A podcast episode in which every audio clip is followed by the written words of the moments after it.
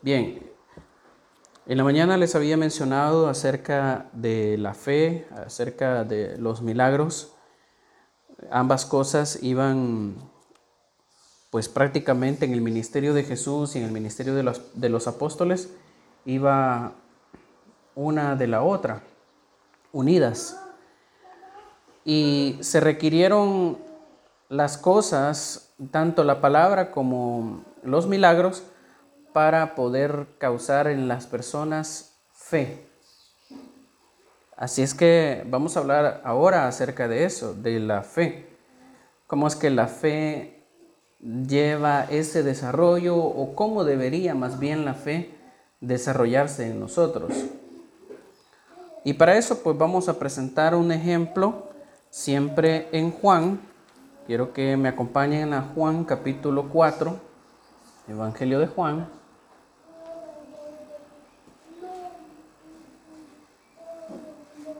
Tenemos poco tiempo, pero vamos a tratar de explicar cómo la fe en este caso toma un aspecto de madurez y de desarrollo. Ya hemos dicho, en la mañana mencionamos que el caso de la samaritana y los demás fue muy diferente a como otros judíos experimentaron la fe en Jesús. Porque muchos judíos experimentaron la fe a través de las obras que hizo Jesús. Jesús en una ocasión dijo, bueno, si no me creen por lo que digo, al menos crean por lo que yo hago. Pero ni una ni la otra cosa era suficiente para cierto sector de los judíos. Y el sector quizás más duro, más fuerte, eran los fariseos. Pues los fariseos, a pesar de que veían a Jesús hacer milagros, ellos le decían, bueno, muéstranos una señal del cielo para que creamos, le dicen a Jesús. Y acababa de hacer milagros. ¿Cómo es que después de ver lo que acaba de suceder, uno no, puede, no cree y aún así pedir una prueba similar a la que acaba de suceder para que crean. Y el, eh, eh, el Señor Jesús se molesta y les dice, bueno, señal del cielo no les será dada, sino la señal de Jonás porque así como estuvo en el vientre del pez tres días, así dijo estará el Hijo del Hombre, enterrado tres días, hablando de su muerte. Cosas que no entendieron en su momento los fariseos. Así es que hubo cierto sector que a pesar de que Jesús hacía esos milagros, no creyeron, no creían. Y hemos dicho de que los milagros se requirieron para eso, para hacer que la gente creyera, para hacer que la gente tomara una decisión. Acuérdense, por ejemplo, cuando le llevaron a un paralítico al Señor, ¿se acuerdan que la casa está llena de gente? Y no pueden llegar hacia donde él y, los amigos del paralítico vienen y lo suben al techo y empiezan a abrir el techo y lo bajan. Y, y Jesús, en lugar de hacer el milagro, le dice, tus pecados te son perdonados. Sin hacer ningún, sin hacer milagro alguno. Cuando eso sucede, los fariseos empezaron a decir entre ellos, o al menos en sus pensamientos, ¿quién es este que perdona pecados? ¿Quién puede perdonar pecados? Si no, solo Dios. Eso lo sabía clarito cualquier judío. Es una lógica eh, sencilla, básica. de los judíos. El único que podía perdonar pecados era Dios. Y que el sistema para perdonar pecados ya estaba establecido bajo la ley de Moisés. Había que llevar un animalito, sacrificarlo y presentarlo al sacerdote. El sacerdote lo preparaba y todo y expiaba la sangre y ese era el proceso para el perdón de los pecados. Jesús está ahí y le dice, tus pecados te son perdonados. Entonces, cuando Jesús supo que ellos estaban pensando todas estas cosas, Jesús dijo, ¿qué es más fácil? Decirle al paralítico, anda, levántate y anda, o tus pecados te son perdonados. Es decir, ¿qué es más fácil para Dios? Ellos no le respondieron. Entonces dijo, para que sepáis que el Hijo del Hombre tiene poder, es decir, tiene autoridad para perdonar pecados, le dijo al paralítico, a ti te digo, levántate, toma tu lecho y anda. Al instante, dice, al instante, se levantó y anduvo. Entonces el milagro fue para probar que él tenía la autoridad suficiente para poder perdonar los pecados. Ese era el uso de los milagros, para probar lo que se decía, al menos lo que Jesús decía y los apóstoles decían. Ahora, sin embargo, Jesús se encontró con otro sector más receptivo de las palabras, más abierto y en este caso se encontró con una samaritana. Vamos a leer de, corrido porque el relato es bastante largo. Versículo 1 en adelante del capítulo 4 del Evangelio de Juan. Cuando pues el Señor entendió que los fariseos habían oído decir, Jesús hace y bautiza más discípulos que Juan, aunque Jesús no bautizaba sino sus discípulos, Salió de Judea y se fue otra vez a Galilea. Y le era necesario pasar por Samaria. Vino pues a una ciudad de Samaria llamada Sicar, junto a la heredad que Jacobo dio a su hijo José. Y estaba allí el pozo de Jacob. Entonces Jesús, cansado del camino, se sentó así junto al pozo. Era como la hora sexta. Vino una mujer de Samaria a sacar agua. Y Jesús le dijo, dame de beber, pues sus discípulos habían ido a la ciudad a comprar de comer. La mujer samaritana le dijo, ¿cómo tú siendo judío me pides a mí de beber que soy mujer samaritana? Hasta este punto nosotros ya sabemos que los samaritanos y los judíos no se tratan entre sí. Ella misma lo dice. ¿Por qué judíos y samaritanos no se tratan entre sí? Respondió Jesús y le dijo, si conocieras el don de Dios y quién es el que te dice, dame de beber, tú le pedirías y él te daría agua viva. Y aquí empieza una conversación interesante de Jesús con la mujer samaritana, pues Jesús está hablándole de adoración a la mujer, ¿verdad? Tenemos a Jesús tenemos el pozo donde se saca el agua. Tenemos a la mujer samaritana. Y empieza una conversación entre ellos. Jesús le explica algo que tiene que ver con la adoración, porque la mujer le dice, en el versículo 11 comienzan a hablar, la mujer le dijo, Señor, no tienes con qué sacarla, y el pozo es hondo. ¿De dónde pues tienes agua viva? ¿Acaso eres tú mayor que nuestro padre Jacob, que nos dio este pozo del cual bebieron él, sus hijos y sus ganados? Respondió Jesús y le dijo, cualquiera que bebiere de esta agua volverá a tener sed, mas el que bebiere del agua que yo le daré no tendrá sed jamás, sino que el agua que yo le daré será en él una fuente de agua que salte para vida eterna. La mujer le dijo, Señor, dame esa agua para que no tenga yo sed ni venga aquí a sacarla.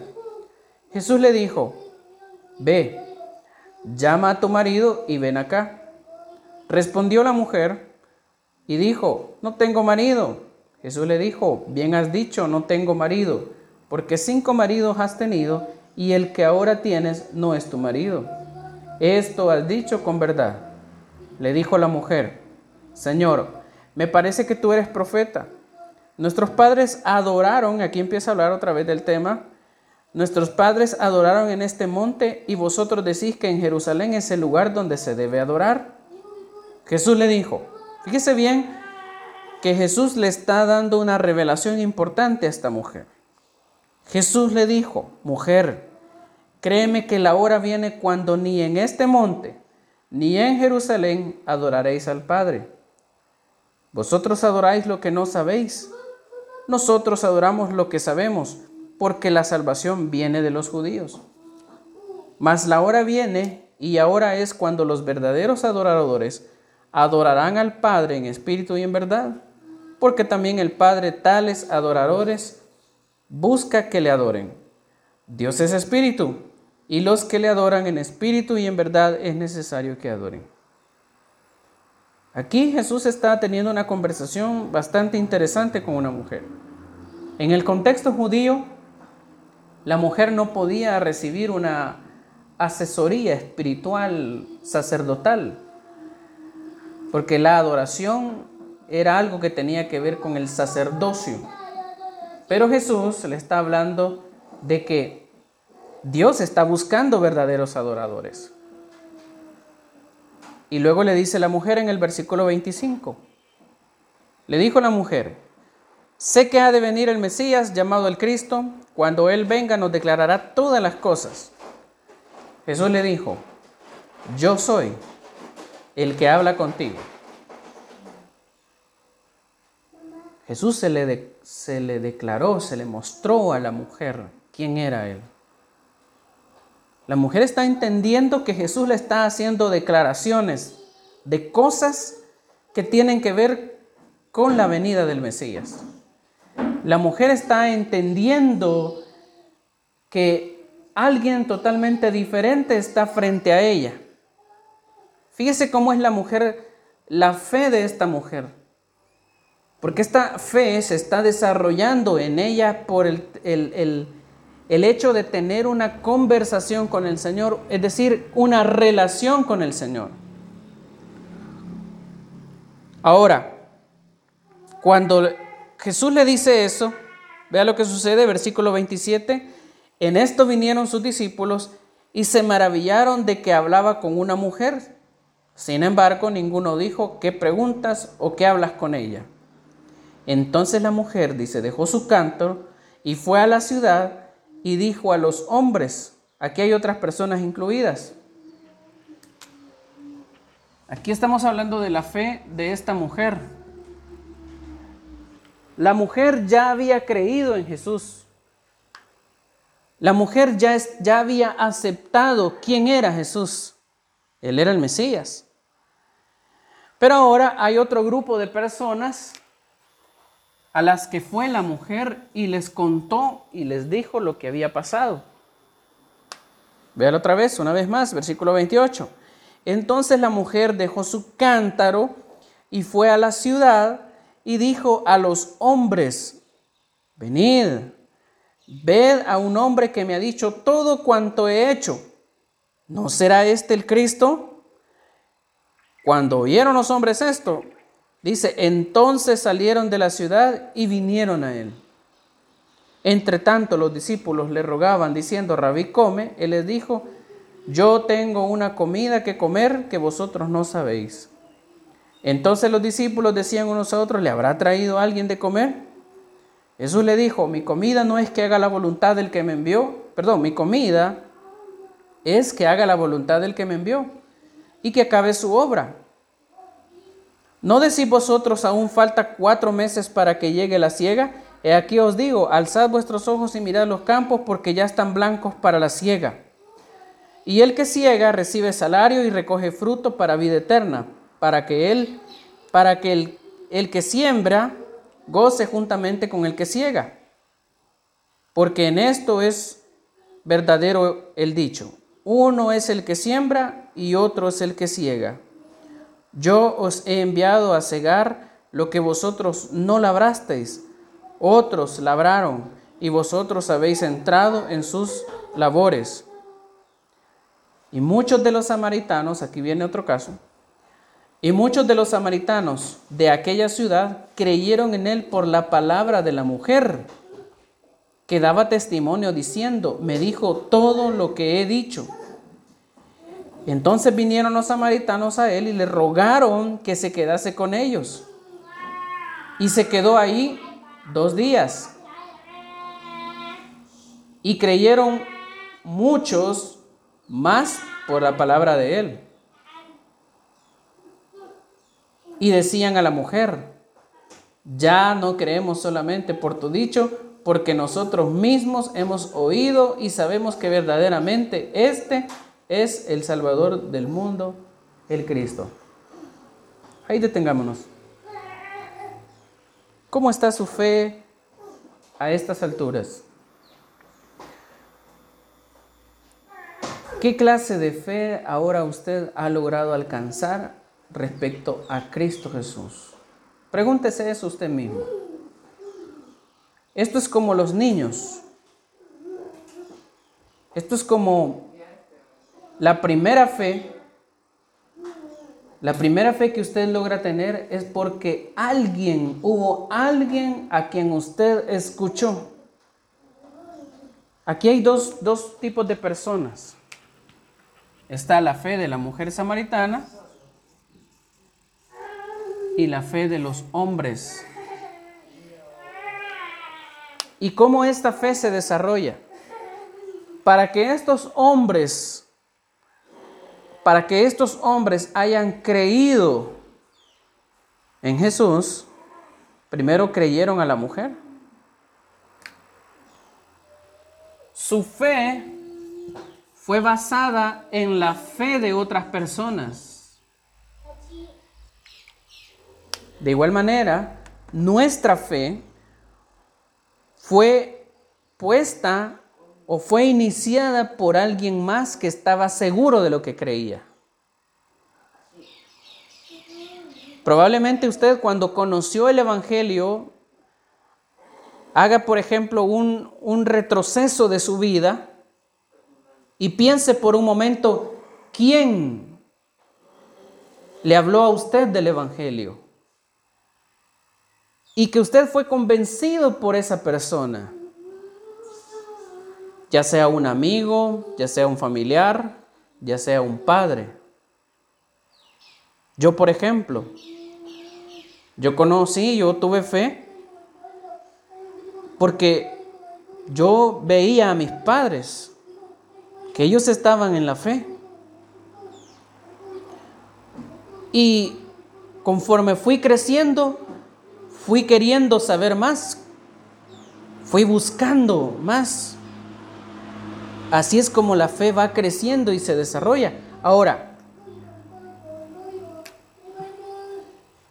esta fe no ayuda mucho. Es necesario que esta fe crezca. Para que esta fe crezca es necesario ir y entablar una relación con Jesús, oír a Jesús, escuchar qué es lo que Jesús tiene que decir para que esta fe que usted oyó del principio crezca y madure como lo fue en el caso de los hombres. Una vez más, versículo 39. Y muchos de los samaritanos de aquella ciudad creyeron en él por la palabra de la mujer, que daba testimonio diciendo, me dijo todo lo que he dicho. Entonces vinieron los samaritanos a él y le rogaron que se quedase con ellos. Estos hombres tuvieron una actitud en la que le rogaron la fe busca esto. La fe busca querer saber del Señor, querer saber más del Señor. Su fe no se puede quedar en lo que en la fe de otra persona. No puede, no debe. Usted tiene que desarrollar su fe. ¿Cómo se desarrolla la fe? Yendo a Jesús, yendo a su revelación, a lo que Él tiene que decir. Y eso requiere actitudes como la del caso de estos hombres, en la que ellos le rogaron al Señor y el Señor respondió a ese ruego y se quedó allí dos días. Y en dos días, vea lo que dice el versículo 42, 41, perdón, y creyeron muchos más por la palabra de él. Y la mujer seguía, dice el versículo 42, y decían a la mujer, ya no creemos solamente por tu dicho, porque nosotros hemos oído y sabemos que verdaderamente este es el Salvador del mundo. Los samaritanos los samaritanos, los enemigos de los judíos, estos eran enemigos.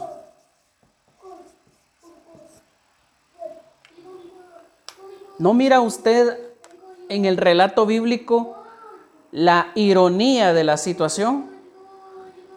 ¿Cómo es que los judíos no creen en el Señor? fácilmente y que para rematar se les tiene que probar milagrosamente quién es Jesús. Y en los enemigos de los judíos, Jesús halló fe y no tuvo que hacer milagro. Halló fe en una mujer. Y los hombres creyeron por el dicho de la mujer, habían creído. Pero ahora buscaron esa relación con el Señor. Por eso su fe ahora, hermano, debería de estar reservada en lo que ahora usted tiene de relación con el Señor. Y no porque fulano cree, mengano cree y porque él cree.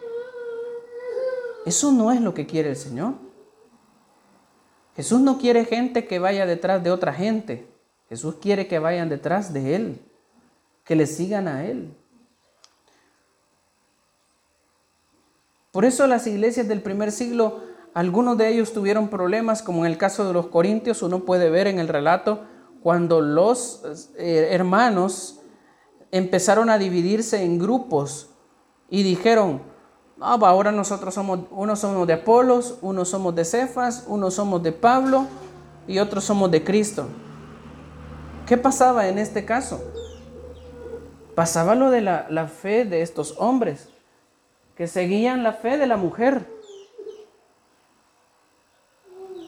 Pero cuando verdaderamente las personas buscan tener una relación con el Señor y no con la persona, entonces es una fe madura, es una fe que ha crecido, es una fe que ahora lo mueve a usted independientemente de otros factores. Es la fe que ahora a usted le da la, eh, que actúa en usted para hacer lo que hace, para levantarse y venir a este lugar y reunirse. Esa es la fe que se requiere. Es la fe que Dios está buscando en nosotros. Vea lo que dice Primera Tesalonicenses y con este versículo terminamos. Primera Tesalonicenses capítulo 2 y versículo 13.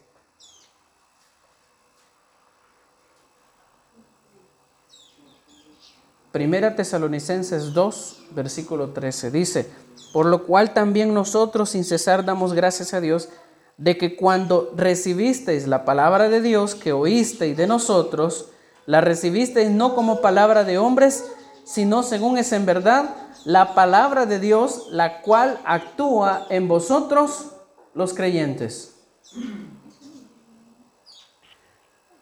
Para tener fe es necesario oír la palabra del Señor. Lo dice Romanos capítulo 10 y versículo 17. La fe es por el oír y el oír por la palabra de Dios. ¿Qué hace la palabra de Dios según Tesalonicenses 2.13? ¿Qué hace la palabra? Dice que la palabra actúa en vosotros los creyentes. Eso es lo que hace la palabra. Eso es lo que hace la fe. La fe viene por el oír la palabra de Dios. La mujer estaba dando testimonio de Cristo, pero los hombres que habían, habían empezado ese camino de fe fueron a oír la palabra de Dios y le dijeron a la mujer, mujer, ahora ya no queremos a tu anuncio porque ahora le hemos oído y sabemos que verdaderamente este es el Salvador del mundo. Interesante. ¿Cómo, cómo lo que sucedió en este tiempo tiene concordancia con lo que los apóstoles han dicho? Porque los apóstoles dijeron, Pablo dijo, la fe es por el oír. Lo dijo en Roma, a los romanos. Y a los tesalonicenses les dijo que la palabra de Dios que ellos han oído y que siguen oyendo actúa en ellos, en los creyentes. Eso debe de ser también motivación en nosotros los creyentes, la palabra del Señor, y la palabra del Señor debe ser suficiente para causar fe en nosotros. El escritor de Juan así lo dice que no necesitamos milagros y que Dios cambie nuestras vidas y que Dios eh, ponga en nuestras cuentas bancarias millones de dólares como un acto milagroso para creer en Dios. No necesitamos eso las personas. No necesitamos eso. ni ninguna circunstancia, por terrible que sea, ya sea un problema económico, ya sea un problema de salud, no debería de afectar nuestra fe con el Señor. Pablo lo dijo, que él tenía una enfermedad por la cual él había pedido en tres ocasiones y que las tres ocasiones Dios no le respondió. Y lo que Dios le dijo fue, bástate mi gracia.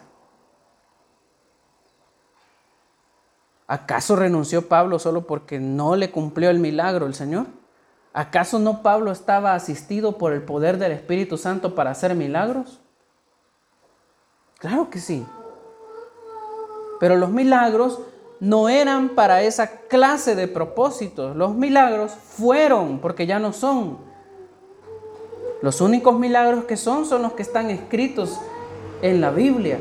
Y Juan testifica diciendo que esos milagros que se escribieron son suficientes para causar fe en nosotros los creyentes. Que Dios nos bendiga. que